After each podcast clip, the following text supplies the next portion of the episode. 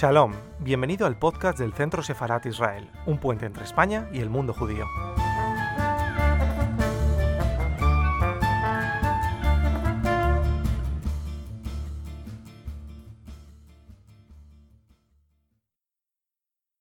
Se dedica a la crítica eh, literaria. Y eso le, encanta porque criticar la literatura en cierto modo es criticar eh, también a la sociedad y sobre todo a él lo que le interesa también es criticar el orden burgués porque ya tiene esas ideas, ideas que muchos unos tienen en la juventud, o sea que en el siglo XIX como después del siglo XX o, y siglos venideros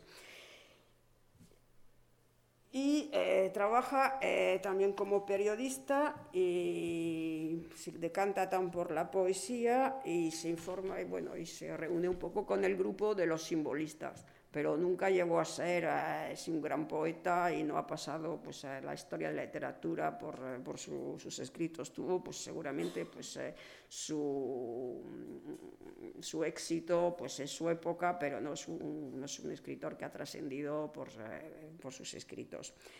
Entonces, eh, admira a los grandes poetas de la época, a Baudelaire, Verlaine, Rimbaud, Mallarmé, también al, es muy amigo de, de, del músico de Debussy, y tiene un enemigo eh, que es Emilio Zola. Curiosamente, porque luego con Zola se, se unirá mucho con el asunto de la Dreyfus, pero en este momento, pues claro, hay un conflicto generacional y Zola, pues como escritor, le parece pues un, un escritor eh, trasnochado, porque Lazar ya aboga ya por un cierto modernismo y Zola pues no es esto. Entonces pues está en París, luego pues se casa, se casa por amor y no por eh, compromiso familiar, como a veces solía ser costumbre en, la, en aquella época la sociedad israelita y, y, no solo sociedad, en todas las sociedades yo creo que siempre había una, un poco un compromiso familiar eh, dentro de la burguesía. Se casa con Isabel Gruma, que es hija de una familia judía amiga de sus padres y aunque es anarquista, se casa en la sinagoga de Nîmes después de haber legalizado su matrimonio civil eh, en la alcaldía, como rige la, la, ley francesa. Y Isabel será la única compañera de su vida, eh, su gran amor que es su inspiración. No, no, tuvieron, no tuvieron hijos. El matrimonio vive en París y, claro, ahí pues escribe y esto. Pero en esos años eh, Bernard Lazar se afirma como antisemita. Y, pero, claro, yo he dicho antisemita con, con, entre comillas, porque, claro, no es antisemita como lo fueron los grandes antisemitas de la época, que Gobineau, con su ensayo sobre las razas, que se considera, pues, eh, diga, un poco la base de las teorías del nazismo, y, y Drummond, que fue su, su gran enemigo. Pero claro, hay que estoy verlo dentro de la época, porque en los círculos literarios del país mundano eh, todo el mundo es antisemita. Es que los, los, grandes escritores franceses de la época, acepto algunos, eh, pues son, son antisemitas, porque bueno, parece que es el chiste del salón, que es esto, pues viene bien y, y bueno, y no pasa nada, ¿no? Y, entonces él es un hombre pues tímido y, y, se siente inseguro, se sabe judío y claro, tiene que abrirse camino en una ciudad dominada por la mayoría católica y que en general es hostil a los, a los judíos o a los israelitas, como se les quiera llamar. Eh, entonces, claro, en esta época hay un antisemitismo de palabra, pero no, de obra, pero ya veremos que con el tiempo, pues muchas veces, pues claro, la, la palabra ya, digamos, ya anuncia cosas peores, ¿no? Pero el antisemitismo de la edad, por eso lo digo, entre comillas, eh, también es eh, un rechazo también a sí mismo. Entonces, ¿por qué? Porque, claro, expresa, hay muchos israelitas que sienten esto porque quieren un deseo de integración. Entonces hay como una especie un poco de, vergüenza, ¿no? Y rechazan, pues el, el, judío está visto como la parte negativa, entonces ya para integrarse, pues un poco rechazas eh, eh, tu identidad porque te quieres, eh, digamos, eh, integrar la sociedad mayoritaria. Y eso es una cosa que no es propia de los judíos, sino que de muchos de los pueblos que han sido colonizados. Eh, esto pasa mucho y esto lo ha definido muy bien eh, el psiquiatra y escritor martiniqués Franz Fanon eh, cuando analiza la situación colonial en las Antillas y escribe un libro que se llama eh, Peau noire, masque blanc, o sea que ya traducido al español sería piel negra y máscara blanca, y entonces que expresa esa dualidad y ese deseo, digamos, pues de asemejarse pues, a, la fuerza opresora, ¿no? Eh, entonces esto, los israelitas que consiguieron la integración quieren ser ante todo franceses y entonces a veces desarrollan esos sentimientos adversos y sobre todo cuando ya vienen, em, digamos, eh, judíos, que estos se definen como judíos, eh, de, otros países que son de un estatus social inferior y que para ellos representan una imagen de pobreza y de extranjería y a la cual ellos se quieren distanciar. Y además tienen mucho miedo de confundir con ellos porque creen que bueno que al haber esa ola de inmigración pues ellos van a perder también pues un poco mm, la integración adquirida. Eh, entonces, es, realmente eh, lo que resiente Belar Lázaro es una posición eh, incómoda, porque claro, él es judío, pero es que aparte de eso, la cuestión de los judíos es mm, un poco complicada, porque es un judío laico.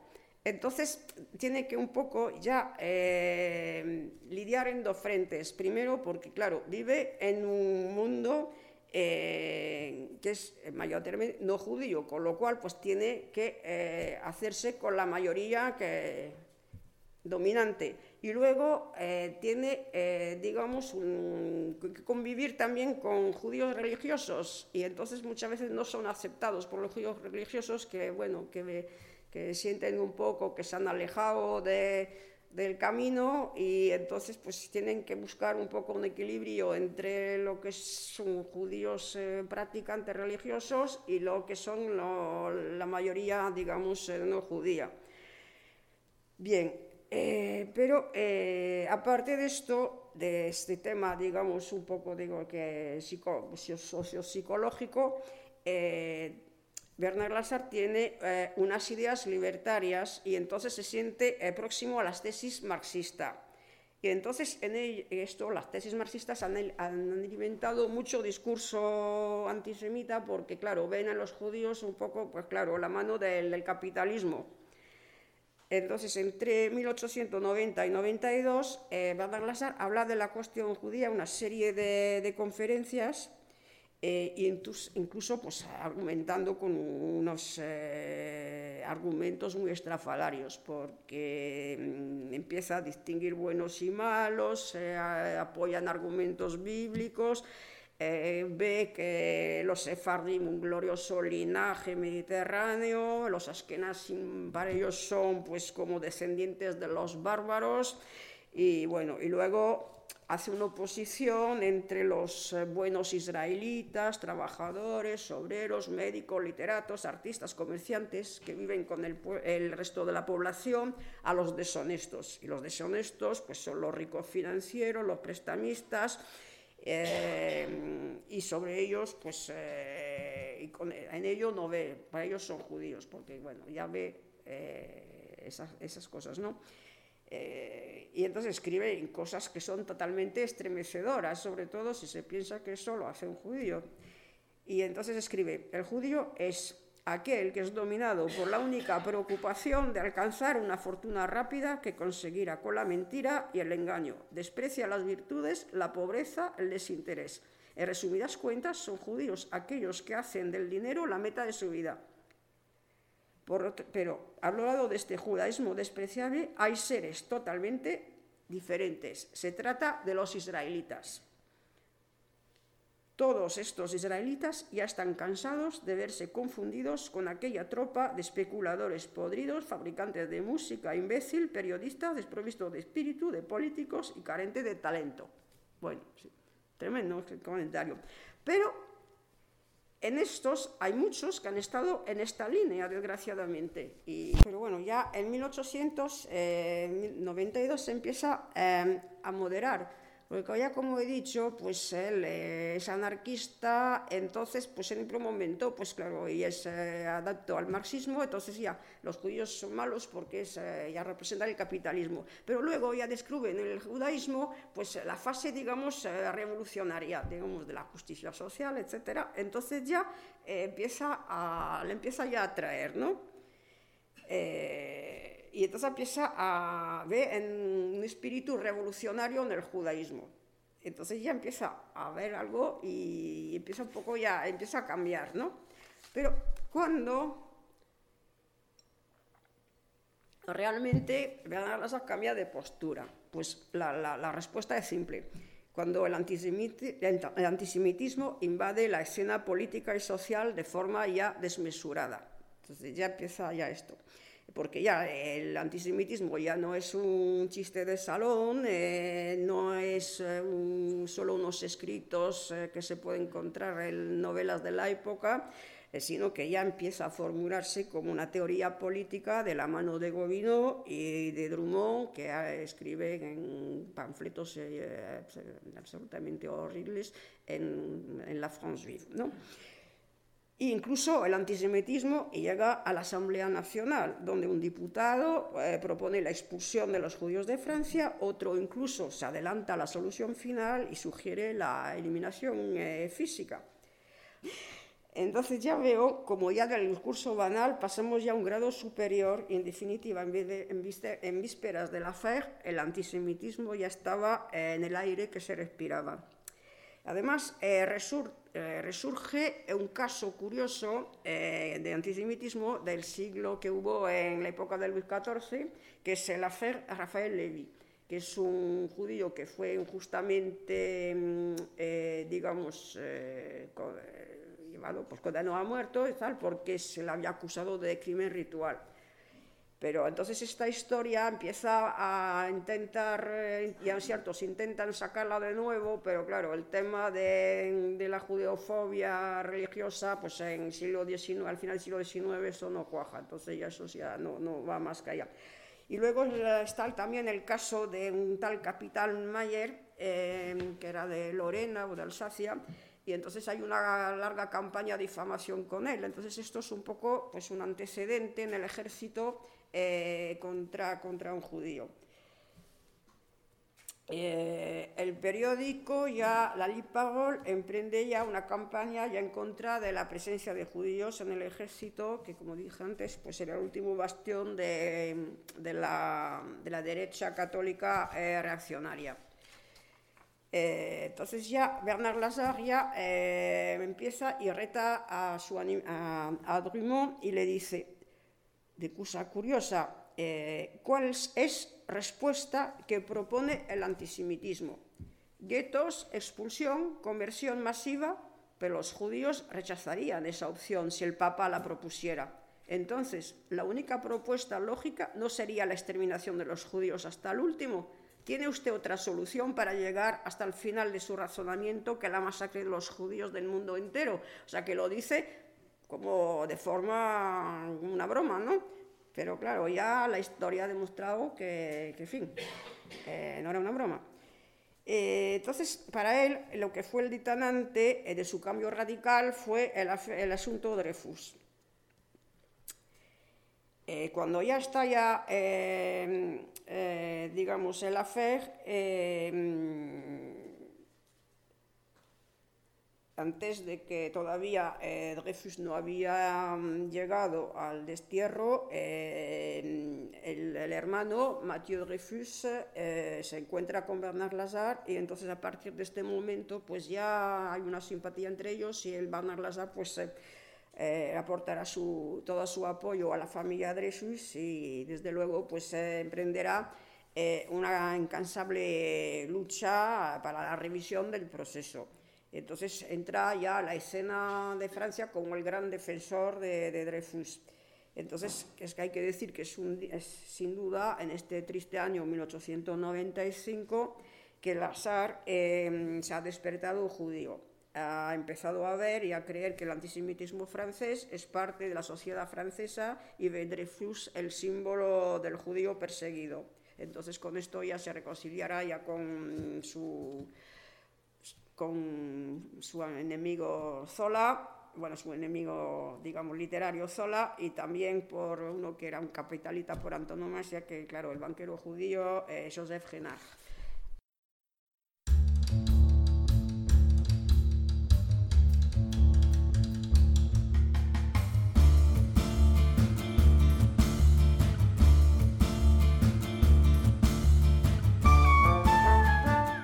Estás escuchando el podcast del Centro Sefarat Israel. Gracias por seguirnos.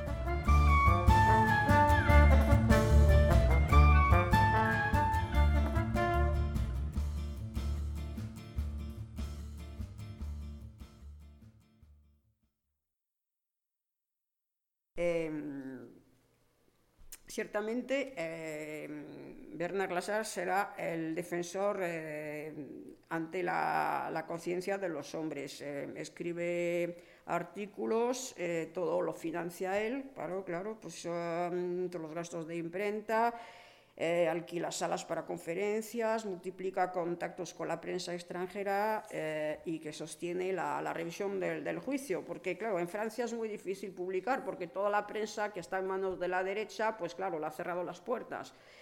Eh, entonces ya publica una serie de artículos que luego reúne entre un, una historia de una polémica y se publica pues, eh, bastantes artículos entre mayo y junio de 1996. Eh,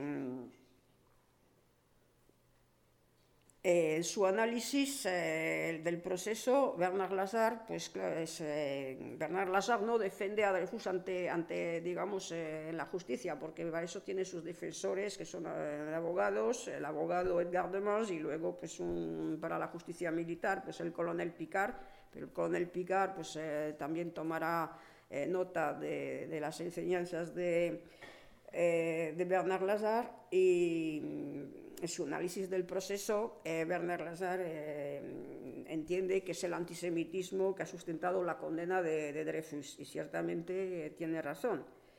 Y discrepa de aquellos que claman que el hacer no es asunto judío, sino asunto humanitario. también disentirá de aquellos que harán una utilización política del caso para otra gran polémica en la sociedad francesa, que será la separación de la Iglesia y el Estado.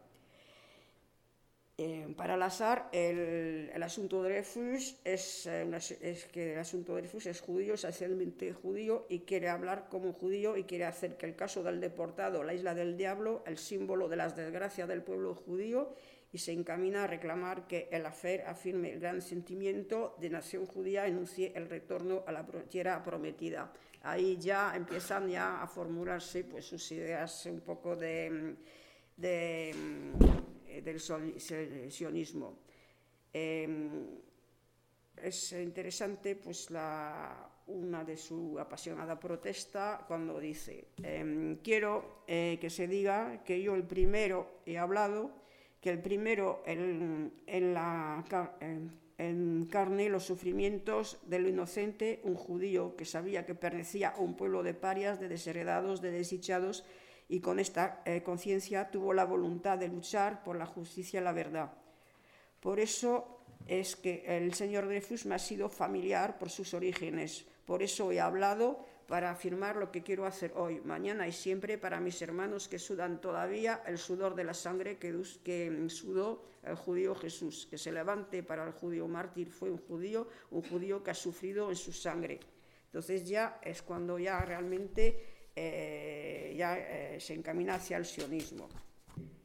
El 17 de julio de 1896 fue el primer encuentro entre Bernard Lazare y Theodor Herzl.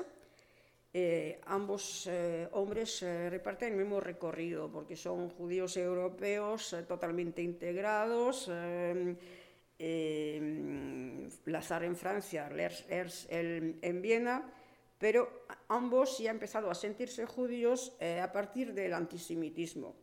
Entonces esto lo apunta muy bien Ana Arendt cuando dice lo que les une es el antisemitismo y su condición de judío europeo intelectual. el enemigo común hizo que Ers y Lazar se sintieran eh, hijos de su pueblo. Para ellos su origen judío tenía un sentimiento político y nacional. Pero lo que les distingue es que Lazar es un poeta idealista y Ers es un emprendedor. Otra dicho de otra manera, pues que mm, Ers es un político y Lazar no lo es. Lazar es un, es un, ideólogo, ¿no? un soñador incluso. Entonces, eh, su proyecto, ahí empiezan a haber una, una disensión, porque su proyecto sionista, eh, Lazar estará solo, estará solo, no comparte el programa político de ERS, colabora con él, eh, pero tampoco eh, participará en el primer congreso sionista de Val. no obstante, eh, en estos años mantiene una asidua correspondencia con ERS y con Max Nordau, eh, y en 1900 eh, escribe a Ers, eh, ustedes son burgueses en pensamiento, burgueses en sentimiento, burgueses en ideas, burgueses en vuestra concepción de la sociedad. El sionismo del azar no es nacionalista ni aboga por la creación de un Estado, sino más bien eh, es una idea de emancipación, de organización colectiva eh, del proletariado judío. Además, es un proyecto revolucionario y en concordancia con sus ideas libertarias, eh, incluso se apoya mucho en Spinoza y pretende liberar incluso al pueblo judío de la, religión. O sea que definitivamente pues es un, eh, digamos, Lazar es, un, utópico. Eh, nunca estuvo en Jerusalén, y, pero para él, pues que ya creo que lo he dicho, eh, claramente pues es un proyecto, digamos, de toma de conciencia, de emancipación y esto. Y en esta época, pues claro, ya solo le quedan dos años de vida, eh, vive bastante agotado, pero no obstante, eh, en los dos años que le queda de vida, eh, trabaja con muchísima eh, intensidad eh, para escribir lo que fue su testamento espiritual, que es ese pequeño libro que se llama El Fumier de Job, o sea que eh, Job en el estercolero, apoyándose a una figura, digamos, bíblica del pobre Job que tiene todas las desgracias del mundo que le manda Satanás, pero siempre ya sigue adelante con, con fuerza.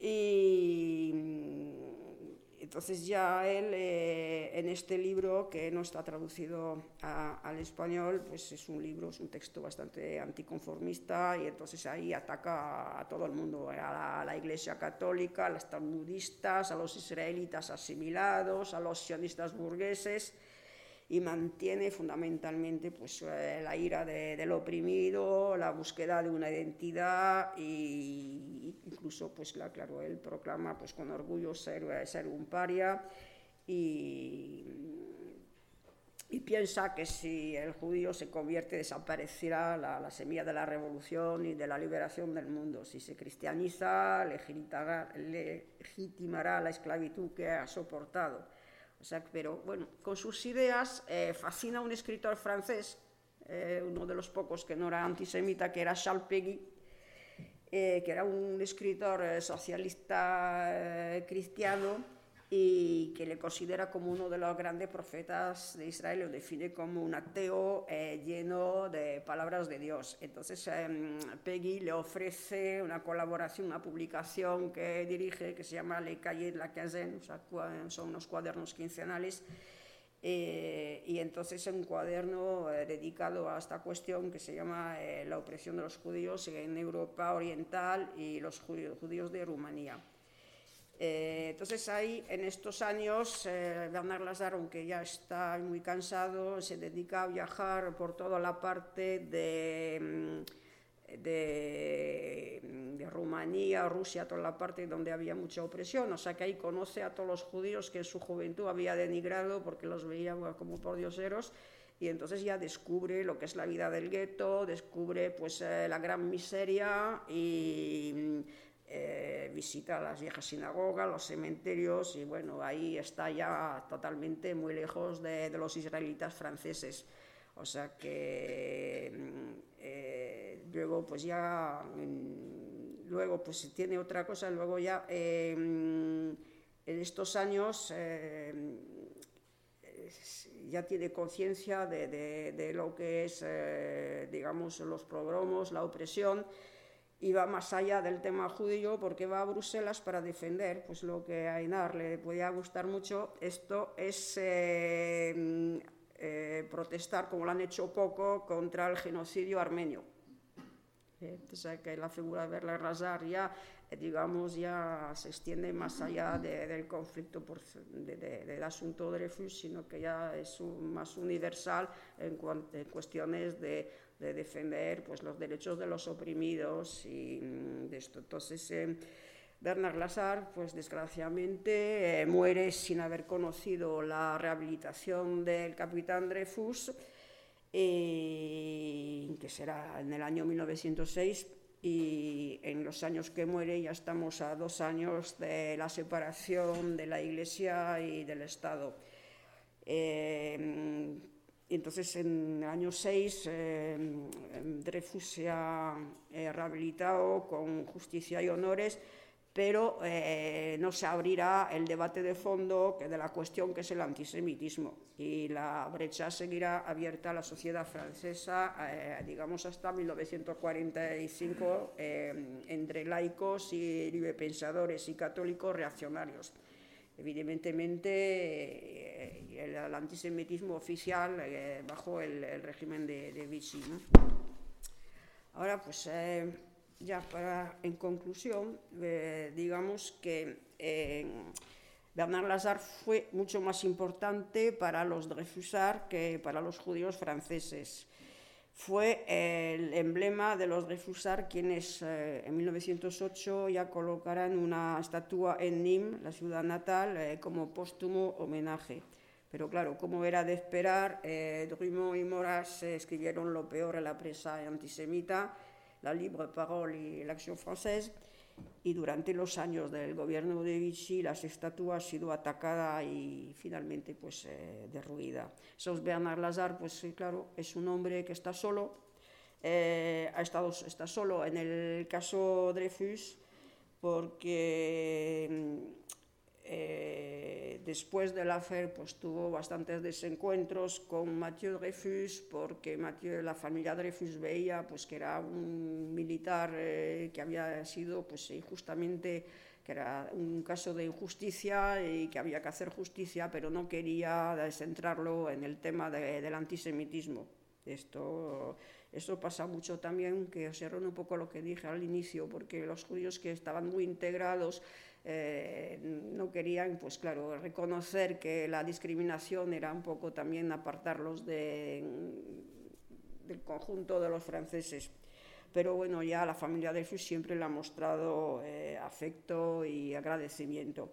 Luego en el proyecto sionista pues ha estado muy solo porque los franceses muy integrados pues no, el tema del sionismo no les interesaba, no les siguieron para nada eh, pues tampoco ya mm, no llegó a nada, sino que, bueno, un intercambio, digamos, eh, de una simpatía ideológica y desgraciadamente pues con los judíos centroeuropeos no tenía no tenía mm, conexión por el tema pues de simplemente que, claro no se podía no conocía el idioma y no, no, conversaba con ellos. O sea que solo pues se pudo constatar su miseria pero no nunca predicó ni y luego pues también cuando cuando viajó a Rumanía pues ya estaba casi a un año de final de, de su vida no pero lo que me es interesante, a mí lo que me interesa eh, de Bernard Lazare, eh, digamos, es su posicionamiento eh, contra pues, una de la que ha sido una de las fobias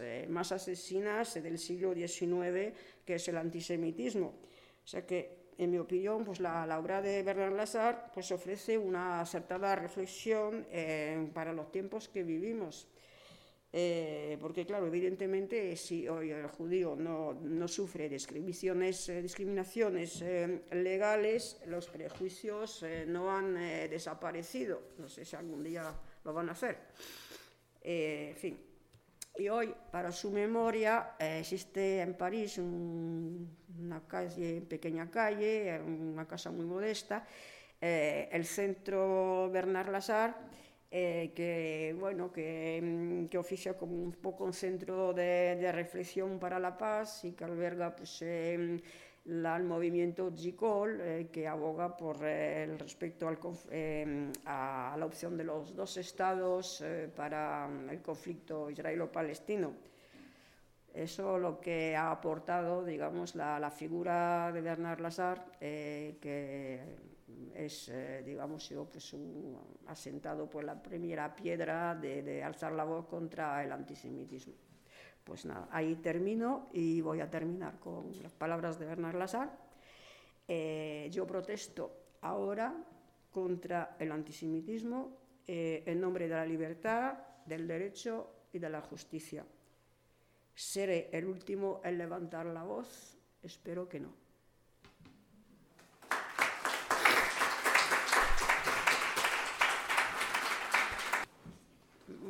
Pues habrá alguna pregunta, ¿no? Una... Sí. Pues, quizás un, Sí.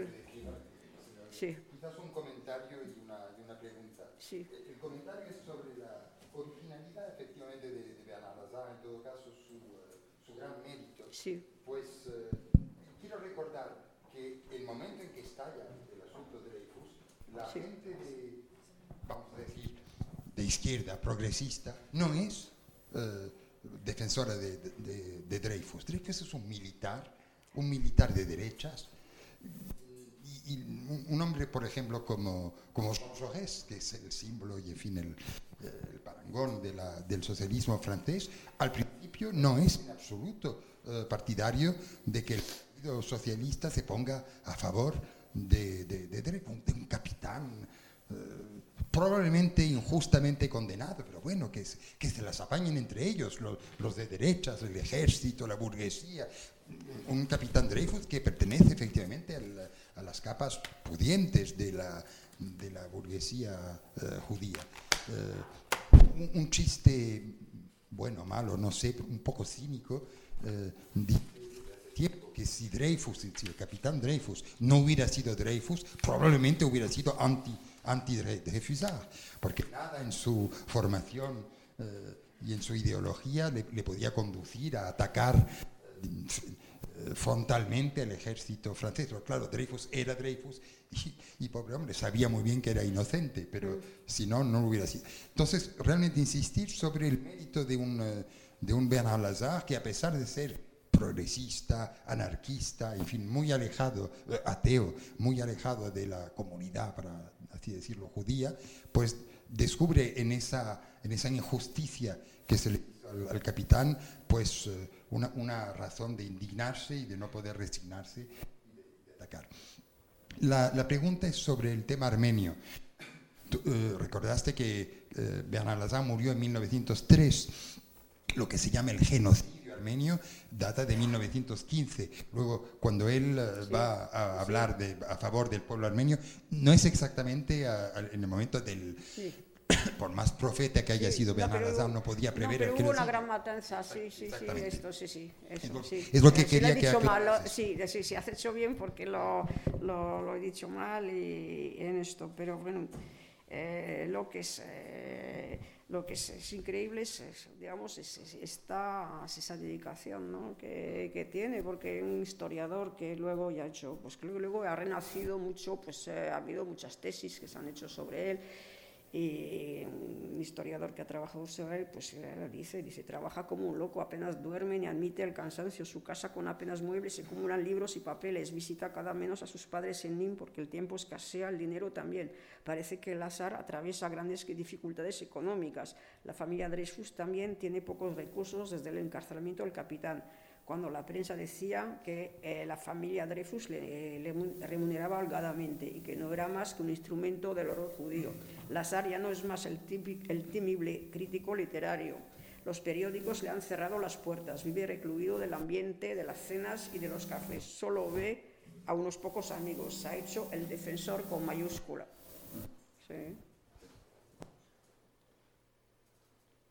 Bueno, a ver, Gonzalo, que ya tú eres un experto en esos no, no, temas. quería sí, sí, a ver, preguntarte- sí. Dos cosas. Del periodo inicial, este que es antisemita, eh, inicial, Eh, bueno, eh, el, libro de Drummond es, de, es, bastante anterior, o sea que me sorprende que tardara tanto en reaccionar porque a la altura de 1890 me parece que se habían hecho...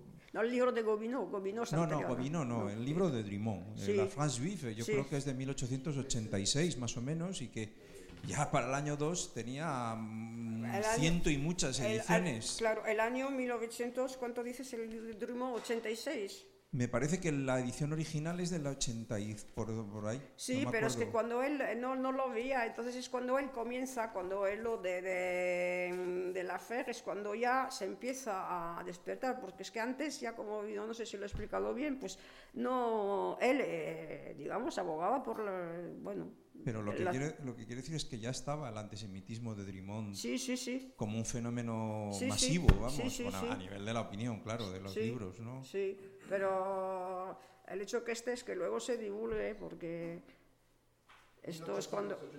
Eso es lo que yo recordaba, sí. 86, pues sí, ya se tarda bastante, sí esto, pero Guimau ya no publicó, pero el libro cuando se publicó, eh, no sé si... No, tuvo un éxito espectacular. Sí, pero es que luego ya fueron muchos escritos en la prensa que fueron más, más, más tardíos. Y la otra pregunta es la actitud, o sea, en, esa época antisemita ataca a los judíos banqueros y tal. Sí. Pero ¿qué actitud, no me ha quedado muy claro qué actitud tiene ante los judíos pobres que vienen del este. Pues eso mal, eso, eso ya ha hecho mal, porque ellos lo dice en una frase, dice, nosotros, bueno, él defiende, él, eh, eh, ve buenos y malos. Primero, pues como dije, ¿no? los, sefardíes les parecía un, bueno, un buen linaje. Los, los, los askenazis, que eran pobres y tal, les parece pues ya unos desarapados, ¿no? y luego eh, eh, mal, porque él, aparte de esto, es que eh, Lázaro es de una familia integrada y, digamos, pues eh, letrada casi, bueno, aunque el padre no, no era rico, pero era, digamos, pequeña burguesía mm, de provincia, ¿no? Eh, y, ves esas masas de gente eh, que, que, viene como emigrantes eh, y entonces, pues claro, vive de una manera que incluso a veces pues tiene que atrapichear para, para vivir, o sea, vive como viven hoy día pues nuestros, nuestros inmigrantes. Entonces, pues claro, hay un rechazo, digamos, que, que no solo judío, sino social, ¿no? Porque evidentemente pues una persona que tiene que sobrevivir a veces incluso pues eh, puede ser eh, deshonesta porque claro tiene que sobrevivir. Eh, entonces no les ve como fin personas frecuentables no fue cuando ya va a Rumanía entonces ya entonces ya cuando rectifica. Es el final de su vida cuando ha cambiado